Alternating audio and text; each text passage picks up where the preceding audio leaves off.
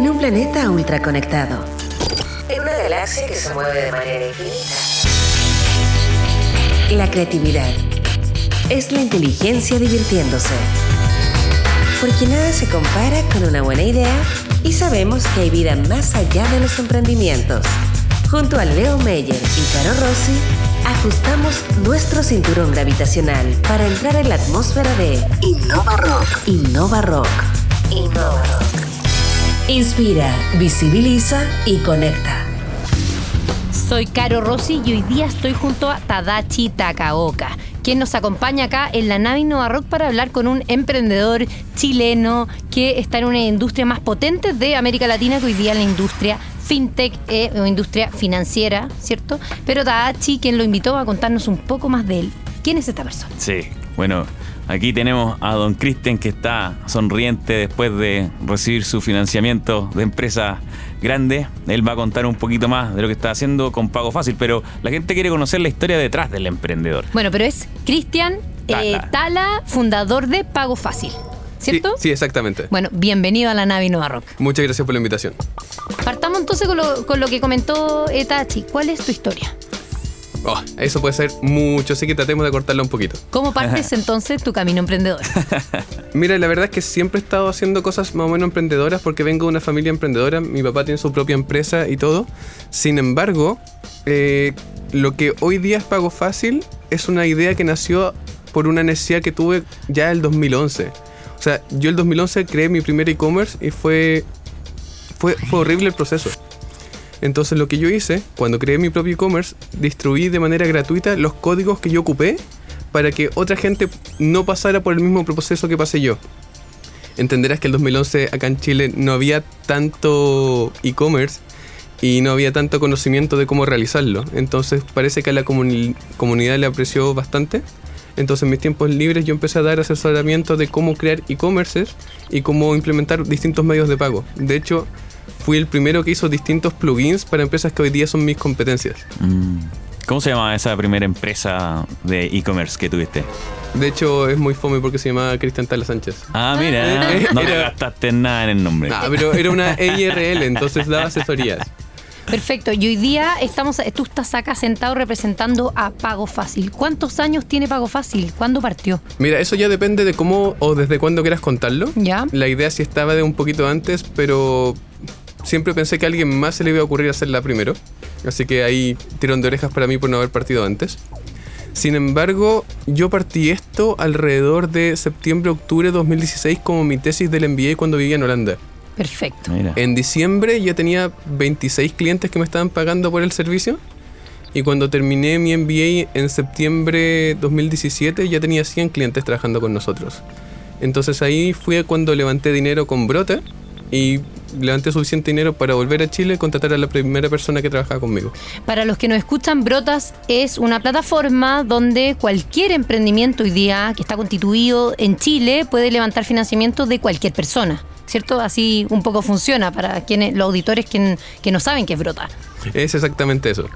¿Y fuiste el primer caso, eh, de los primeros? No, de hecho creo que llevan varios años trabajando. De hecho, me tocó invertir en otros emprendimientos también porque es parte del ecosistema que siempre me gustó.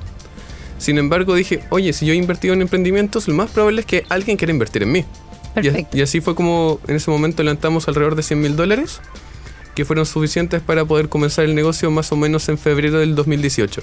Bueno, con Tadachi eh, creo que ambos hemos pasado un poco por, por tanto por las instituciones públicas como en la Corfo en distintos eh, procesos. Estaba siendo parte de Startup Chile, Tadachi también fue parte de Startup Chile. Así es. Ah, En su juventud, ah, en Sí. sus pasos como Pichando, pichando ahí. emprendedor, pichando. Eh, yo me voy a, voy a hacer la hacker en el tema de crowdfunding porque también a veces uno lo confunde con la temática de eh, crowdfunding. Uno puede levantar equity, o sea, un porcentaje de la empresa, pero también puede poner plata y que te llegue algo físico. Claro, con ¿cierto? recompensa, como se llama. Con recompensa. En el caso de Brota es equity. Es 100% equity. Porcentaje de la empresa. Una acotación. ¿ah? Sí. Una- No, está perfecto. Oye, Cristian, una consulta, porque tú estabas en Holanda en el momento en que empiezas a hacer esta idea. ¿Por qué no se te ocurrió hacerlo en Europa y, y- y lo haces acá en Chile? ¿Por qué partes acá? De hecho, el- la decisión de volver fue difícil porque yo allá me gané otro programa de financiamiento, pero para otro proyecto que yo tenía. Ya. Que en ese momento entenderás que como buen ingeniero en informática me sigue gustando blockchain, fue el primero, uno de los primeros en minar bitcoins y todo. Mira. Y allá me gané 50 mil euros para poder hacer el proyecto allá. Ya. Sin embargo, allá era a partir de cero, acá ya tenía clientes y al final decidí venir para acá. Perfecto. ¿Y en algún momento fue también la decisión de eh, el estado de las cosas en América Latina? Que quizás la industria fintech era súper, era algo más novedoso acá que en Europa o Igual tienes que entender que cuando yo partí todo esto, no sabía que lo que yo estaba partiendo era una fintech. perfecto. Tampoco sabía de fondos concursables, no sabía de venture capital, simplemente sabía que tenía un producto que tenía clientes. Oye, pero expliquémosle a la gente lo que es pago fácil. No asociado a Naya Fácil, pero ¿no? Nada que ver. No, pago fácil, pago fácil. Pago ¿qué fácil. Mira, aprovecho de tomarme ese punto para contar un poco la evolución. Nosotros nacimos simplemente como una plataforma que conectaba distintos e-commerce con Transbank para tarjetas de crédito y débito. Punto. Así nacimos. Mira. Sin embargo, nos dimos cuenta que el dolor no era solamente para Transbank, sino que era el pago, entonces agregamos más métodos de pago. Después nos dimos cuenta que nuestros clientes no eran solo e-commerces, sino distintas aplicaciones, portales, ERP, CRM, así que construimos una forma de comunicación hacia nosotros en donde cualquiera pudiera implementarnos. Después nos dimos cuenta que con lo que nosotros teníamos, que ya partimos siendo como un payment aggregator, había mucha competencia y nos estamos solucionando un dolor de manera distinta al resto del mercado. Entonces dijimos, ok, diferenciémonos. Eso fue más o menos en octubre del año pasado cuando también aprovechamos de conocer a Consorcio, que creo que vas a conversar sobre eso en un ratito más. Y en este proceso dijimos, ok, ¿qué queremos hacer? Queremos hacer la automatización del proceso de venta. Entonces, todo lo que tenga que ver con cobranza online o venta de un producto o servicio online, queremos hacerla lo más sencillo posible, desde el pago, que es como nacimos, hasta, por ejemplo, la facturación y la conciliación de todo este proceso. Pongamos un ejemplo de alguna tienda. O sea, hay alguien que vende zapatillas, fa- fabrica zapatillas acá en, en algún barrio de Santiago y las quiere vender online y eh, dice, ¿cómo hago para recibir plata por estas zapatillas que estoy vendiendo? Es exactamente eso, porque esta persona o esta empresa puede tener un e-commerce y el e-commerce se va a conectar a Pago Fácil para hacer todo el proceso lo más eh, fácil posible y rápido. Sin embargo, si una persona no tiene un e-commerce, se puede meter a Pago Fácil y cobrar directamente por sus productos y servicios. Perfecto. O sea, le hacen, le hacen la pega más fácil. un poco, ¿no? Mira, de Al hecho, emprendedor. O sea, para mí era genial el nombre cuando. Porque al final, insisto, soy ingeniero civil e informática. Soy súper techie. Em, Pucha, tengo mi parte de background de negocios, pero la creatividad para un nombre de empresa no fue lo mío. Oye, Bueno, pero parte de... Sí, es parte de la aventura ponerle nombre a tu empresa, como Cristian Tala Limitada. EIRL. EIRL, perdón. Oye, Cristian, una pregunta breve, breve, porque eh, tenemos que entrar con un tema de, eh, de cómo lo que está escuchando la gente en sus casas. Entonces, tú cuando decides meterte en este negocio, ¿no te dio miedo que hubiera mucha competencia a nivel mundial de, de- de agregadores de pago? ¿Tú sentías que había una diferencia meterte en Chile? Es muy posible que si yo hubiera, me hubiera puesto a pensar en toda la competencia que existía en medios de pago en su momento, hubiera estado completamente pensando, yo no puedo hacer esto. Mm. Creo que la ignorancia me ayudó bastante. La ignorancia es una bendición a veces, dice. Sí. Volvamos, volvamos, volvamos. Estamos hoy día con un tremendo invitado, y digo tremendo invitado porque tiene un caso de éxito respecto a lo que significa levantar plata de un privado en Chile, ¿o no, Tadachi? Así es, como decía antes, uno de los pocos casos en Latinoamérica. Pero, pero ondemos un poco más en, los inicios de, pago fácil. Yo tengo una teoría de que no da lo mismo en lo que uno emprenda. Si la industria está más desarrollada en el país, se hace un poquito más fácil el camino. Tú, lo dijiste antes, Cristian, no sabías que te estabas metiendo en fintech cuando iniciaste, pero hoy día mirando hacia atrás, ¿sientes que haber elegido un mercado donde hay un poquito de masa crítica, que Chile se ha destacado, te hizo un poco menos pesado el viaje o sientes que dio lo mismo? Es una buena pregunta porque creo que es para ambas. Eh, en el sentido de que puede que haya sido mucho más fácil partir, pero también es un mercado en donde mucha gente tiene desconfianza porque ha tenido problemas anteriormente.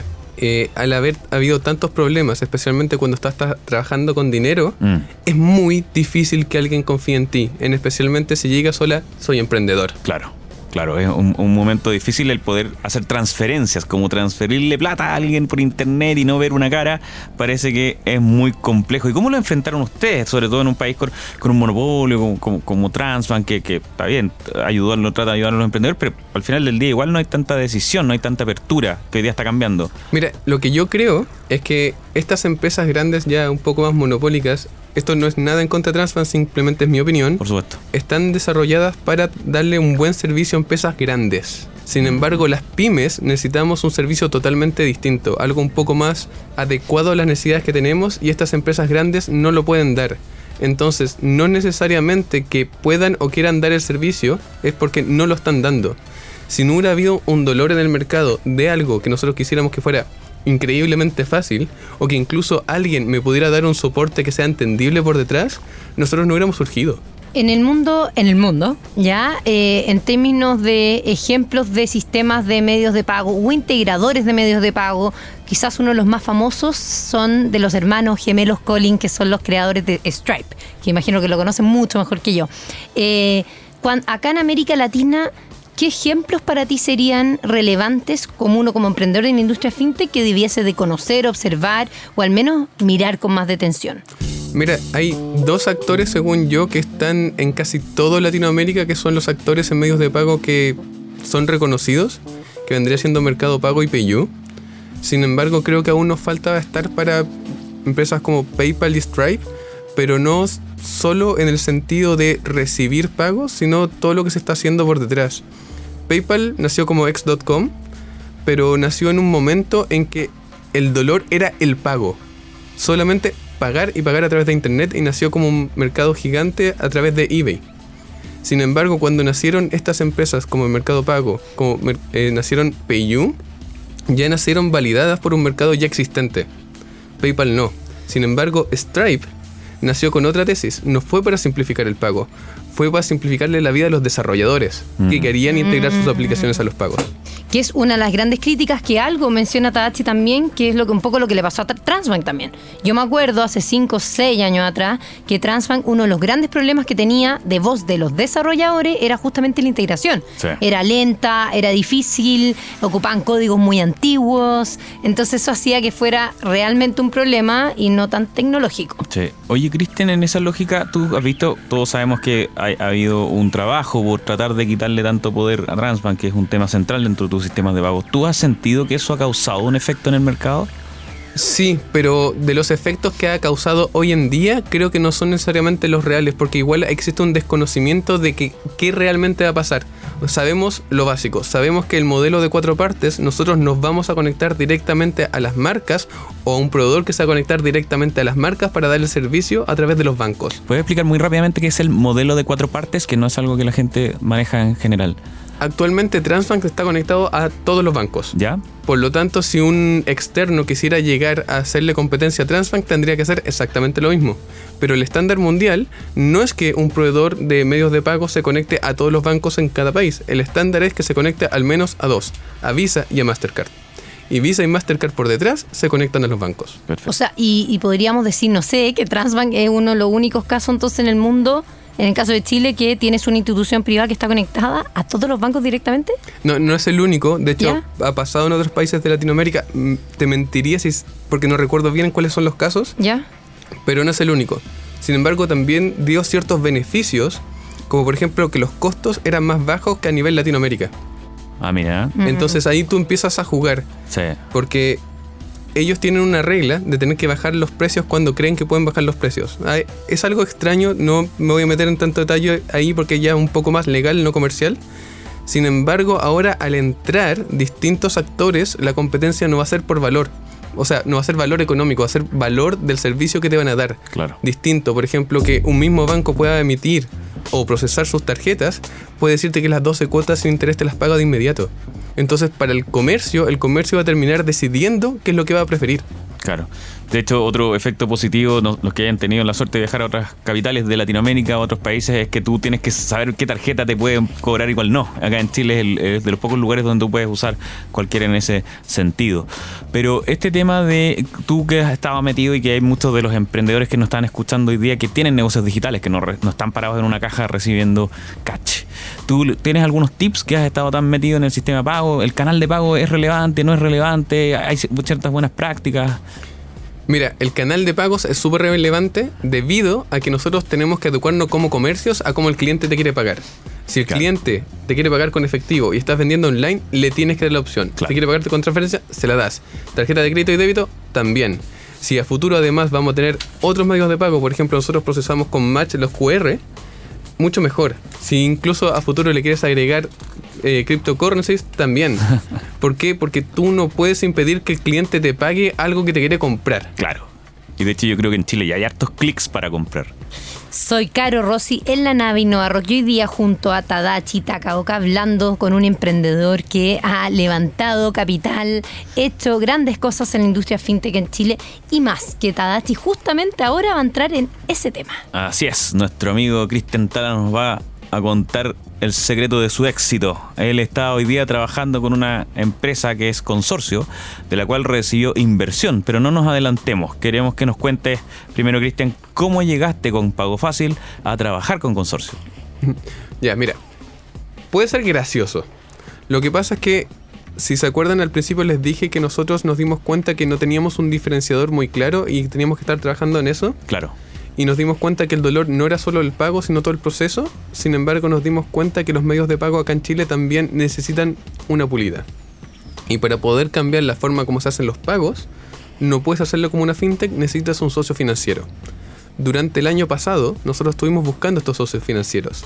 Y cuando conocimos a la gente de consorcio, fue por una relación que nos dieron los chicos de UDD Ventures para ir con ellos, en donde dijeron, ah, mira, justo conocemos una institución financiera, porque ellos son un holding financiero, que está buscando partners fintechs. Y ahí fui, fue donde los fuimos a conocer. Nosotros dijimos, ¿qué es lo que estamos buscando de un partner financiero? Y al parecer ellos estaban buscando también un partner financiero y también estaban buscando inyectar capital. Sin embargo, nosotros a la par estamos con la idea de que creíamos que necesitábamos dinero, entonces al final hicimos ese match. Como que ellos tenían todo lo que estábamos buscando, tanto dinero como el acceso a la banca en sí, y por otro lado ellos estaban buscando acercarse al mundo fintech. Mira, igual es raro en, Chile que una empresa esté invirtiendo plata directamente de sus bolsillos, entre comillas, a una startup. ¿Te contaron ellos por qué toman la decisión de meterse tan fuertemente en esto? Eh, no me puedo meter tan directo en, lo que a ellos les llevó a hacer esto. Yo puedo suponer un poco. Yo creo que es una muy buena idea. O sea, claramente lo creo y de hecho me conviene. Pero la razón por qué lo creo es porque una empresa eh, financiera tradicional no es que no sepa las cosas que se tienen que hacer para innovar. Lamentablemente son elefantes blancos. Es muy difícil que puedan implementar en una corporación grande un cambio de manera rápida. Claro. ¿Y, qué crees que se necesita para que más empresas grandes se metan en este mundo? Sobre todo pensando que últimamente nos hemos estado enterando que algunos casos que eran muy emblemáticos, como Guaira, cerraron. Entonces, ¿cómo, poder poner esta semilla para que yo estoy convencido que es el futuro, pero cómo convencemos más grandes empresas para que entren? Oh, yo también estoy convencido. Pero mira, según yo, es simplemente saltar a la piscina. No hay una razón no lógica de hacerlo. Si están eh, asustadas estas empresas por, oye, pero ese dinero, o sea, la verdad no les duele, ese dinero lo tienen y en vez de gastarlo en algo que no les va a rentar, la inversión en una fintech puede darle un retorno gigante, no tanto por la valorización que esta eh, fintech va a tener en un futuro, sino por la ayuda que le puede dar a su negocio o las optimizaciones que puede darle a su negocio. Hoy en día, Consorcio no solo nuestro partner, sino que además es cliente de nosotros, por ejemplo, en el área seguros. Mira, buenísimo. Se ha hablado harto de este nuevo o este nuevo método de corporate venturing, en el fondo que, como decía Tadachi, que la empresa, una empresa privada invierta en startups o entre con la mayoría de la propiedad, ¿cierto? En América Latina se está haciendo harto en Europa, en Inglaterra, por ejemplo, está creciendo de manera agigantada, en Canadá, en ciudades como Toronto también está muy fuerte, pero por otro lado, eh, lo mencionó, tenemos en Chile al menos, unas noticias de empresas que se van, Guaira que desaparece, Telefónica está retirándose de eh, América Latina, solamente se está quedando en Brasil. Algo, algo comentaste, pero me encantaría de la voz de un emprendedor en esta industria que cuente cómo ve, cómo ves el futuro de esta industria cuando por otro lado tienes a grandes corporaciones globales que están diciendo estamos medios dudosos de seguir en América Latina. Es que igual ha pasado mucho de que estas corporaciones gigantes que están acostumbradas a invertir tanto en fintech como en otro tipo de empresas, se han pegado muchos porrazos. Mm. Yo no sabría bien la razón de por qué Wire y Telefónica se fueran del país. Sin embargo, le da la oportunidad a empresas que nunca lo han hecho a llegar a empresas que le pueden dar un servicio mucho mejor a ellos mismos o que pueden crecer junto con ellos como una integración vertical. ¿Cómo, cómo como emprendedor tú crees que uno puede acelerar ese proceso? Ir y tocar la puerta literalmente de una empresa y decirle, mira, yo estoy acá, por favor dame un café en que sea tres minutos, o, o acercarse a una institución pública para que acelere esto, no sé. Eh, es una pregunta difícil debido a que no existe una forma para linkear estas empresas, no cuando eres startup bajita. Cuando estás en una empresa pequeña, cuando estás naciendo con una idea o quieres validar un MVP, el gobierno te puede ayudar tanto como mentoría, como obviamente ustedes lo pueden saber, con dinero y con red de contactos. Pero si ya pasaste esa etapa o tienes una empresa que ya tiene algunos años en el mercado y quieres escalar, está súper difícil primero porque no saben que existes y segundo no saben que estás buscando dinero. Entonces ahí hay una falla un poco del ecosistema. Sí, Digamos que una falla de mercado, una falla del ecosistema, porque hay ciertos gaps que todavía no han sido cumplidos. No se, no se logra hacer esta conexión entre una startup que está en etapa avanzada y una gran empresa que quizás tu solución la acelera su crecimiento o sus KPI de manera exponencial. mira, yo estoy en una industria que hoy día es sexy. La Ya. gente quiere trabajar con nosotros, en ese sentido estamos súper bien. Pero imagínate a un emprendedor que partió hace 30 años atrás, 35 años atrás, que sigue como emprendedor, que llegó a ser empresario, pero no tiene dinero para poder escalar. Mm. Imagínate en la situación que puede estar hoy en día. Cómo esa persona que lleva más de 30 años trabajando y quiere crecer su negocio puede hacerlo crecer. Sí, una de las cosas más difíciles como ex gerente de, de emprendimiento en la CUR fuera hacer el match exacto entre en qué etapa entrar, en qué etapa salir. De hecho, me voy a echar al agua. Mientras yo era gerente, eh, Cristian vivió una situación un poco tonta, se puede ver desde afuera, en la cual él quedó por enci- iba a recibir financiamiento del SAF y quedó, que son hasta 60 millones de pesos, y quedó por encima porque vendió mucho. O sea, de cierta forma se le castigó por ser exitoso. Sí. Bueno, pero por otro lado también está la otra visión, que el Estado en algún momento se debe de salir o, o mirar hacia otro lado, Claro. porque uno ya como que está suficientemente maduro para poder correr los riesgos del mercado y hacer crecer tu empresa. Quizás Chile o quizás América Latina no es el mercado, porque no está suficiente maduro para darte la inversión o para buscar venture capital que, que metan una serie A. Mira, eso es lo que a mí me tiene así como sentimientos encontrados. Porque yo sí creo que el gobierno tiene que invertir bastante en lo que es startups. Porque tiene que potenciar que estas empresas nazcan. Sin embargo, ese gap de cómo hacer que crezcan, yo tampoco sabría decirte qué es lo mejor. Tal vez funciona cuando hay un ecosistema en donde hay hartos venture privados, hartas Mm. instituciones financieras privadas, empresas que quieren invertir en- para que escalen estas otras empresas y puedan escalar en conjunto, tanto para ir, por ejemplo, a Perú o otro, a otros países de Latinoamérica y que los puedan ayudar a usarlos como punta de flecha, especialmente para segmentos de mercado que no están llegando en este momento. Sin embargo, al eso no estar actualmente fuerte en el país, sí está ese gap. Entonces, Entonces no. al final hay lo de siempre falta una industria que está mejorando, que es una industria de venture capital más madura, con más, eh, con más, que tome más riesgo, ¿cierto? Y que pueda seguir potenciando este ecosistema. Pero sigamos conversando con Cristian Tala, fundador de Pago Fácil, ¿cierto, Tadachi? Sí, pues aquí hoy día echamos de menos a Leo, pero estamos muy contentos también de que el programa esté dirigido por una mujer tan potente como la Caro. Pero ahí Leo en terreno, como siempre, se perdió conversar con Cristian, que nos está contando un montón de historias interesantes. Nos quedan varias preguntas, pero yo creo que una cosa importante de conversar es, bueno, está bien, la parte exitosa de haber recibido financiamiento desde consorcio. ¿Se puede contar el número o, o es secreto? hoy te salió en todos los diarios, así que no te preocupes. ¿Cuán- ¿Cuánto, ¿De cuánto fue la inversión de Consorcio Corporate Venture Capital? Fue de medio millón de dólares. Medio millón de dólares. Cuando el dólar está a Sí, 700 me quiero matar. está bien, está bien. Cosas de la vida, cosas de la vida. Pero bueno, es, es- este Corporate Venture Capital, que suena súper sexy, como decía la Caro, está de moda.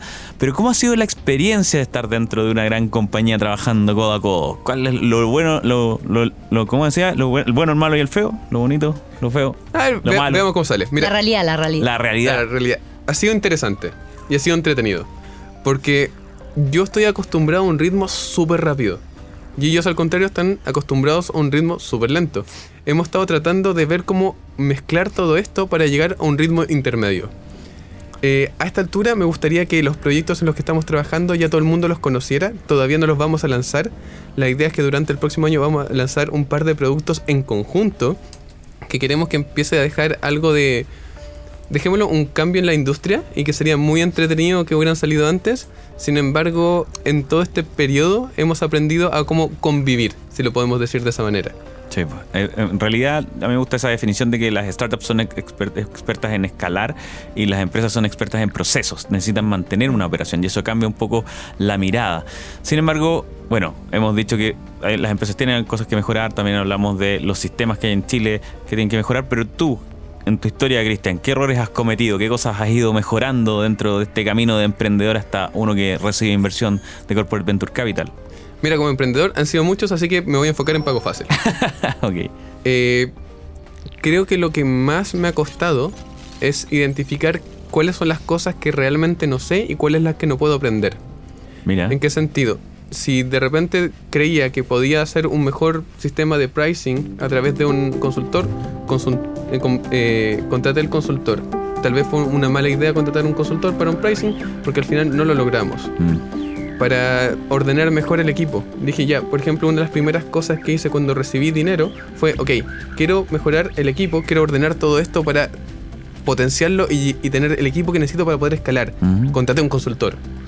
Mira. Eh, para poder contratar a las personas voy a contratar solamente personas senior que ya tienen años de experiencia en el mercado. Me fue pésimo.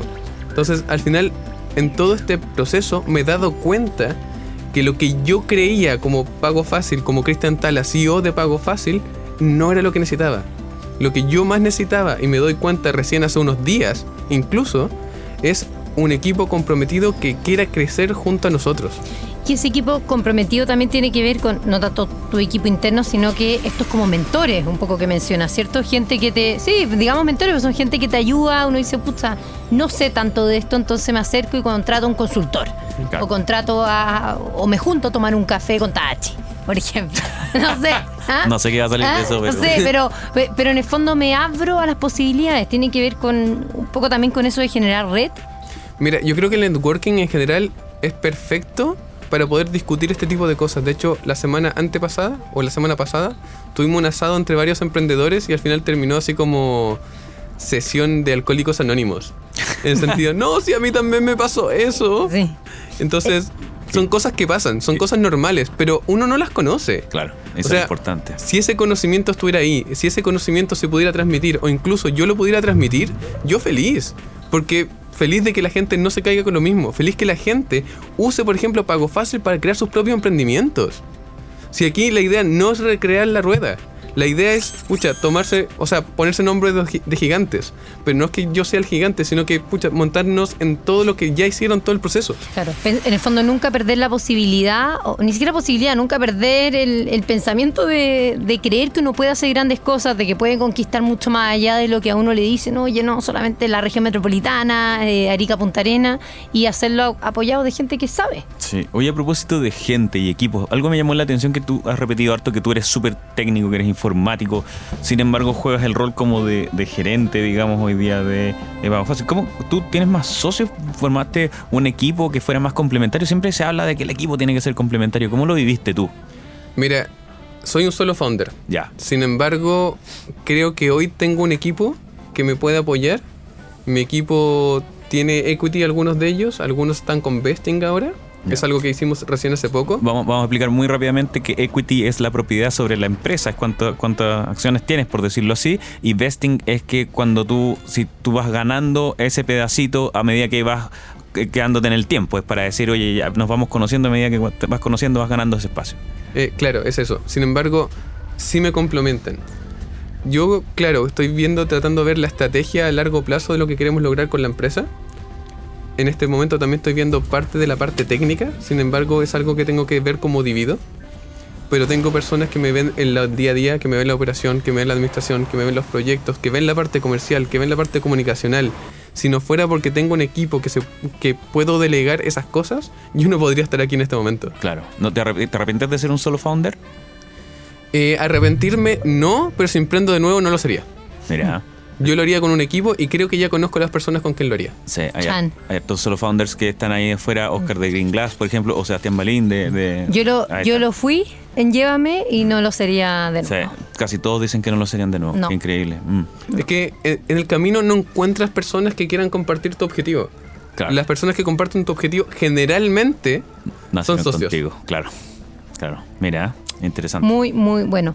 Bueno, estamos en la nave Innova Rock y Cristian, llegó el momento de despedirte, No. así que muchas No. gracias, sí, pero muchas No. gracias por acompañarnos, por contarnos tu historia, por ser, por ser realmente un ejemplo de una empresa, en este caso chilena, que levanta plata de un corporate, ¿ah? Sí. De un corporativo, algo que hemos conversado antes, muchas veces en el programa, pero, pero nos faltan casos, así que esperemos que hayan cada vez más, más casos como los tuyos. Como saben todos los auditores, los que nos están escuchando, escuchando todos nuestros podcasts están en innovarock.com. Búsquenos también, busquen Innovarock para encontrar la nave Innovarock en Spotify, en Deezer, en Apple Music, en donde quieran. Ahí estamos. Así que, Tadachi, ¿algún mensaje? solamente felicitar a, Cristian y, y yo creo que de verdad, de verdad, de mi mirada como cuando estuve en la Corfo como gerente de emprendimiento, yo creo que las grandes empresas tienen que conectar en innovación con startups. Es muy difícil que hagan innovación disruptiva. Una reflexión que me ha pegado mucho últimamente.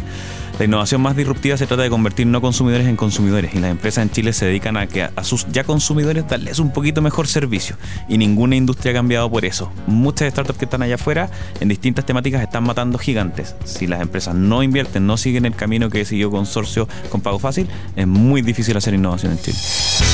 La creatividad es la inteligencia divirtiéndose. En un planeta ultra conectado, en una galaxia que se mueve de Porque sabemos que hay vida más allá de los emprendimientos. Esto fue Innova Rock. Junto a Leo Meyer y Caro Rossi. El programa que inspira, visibiliza y conecta.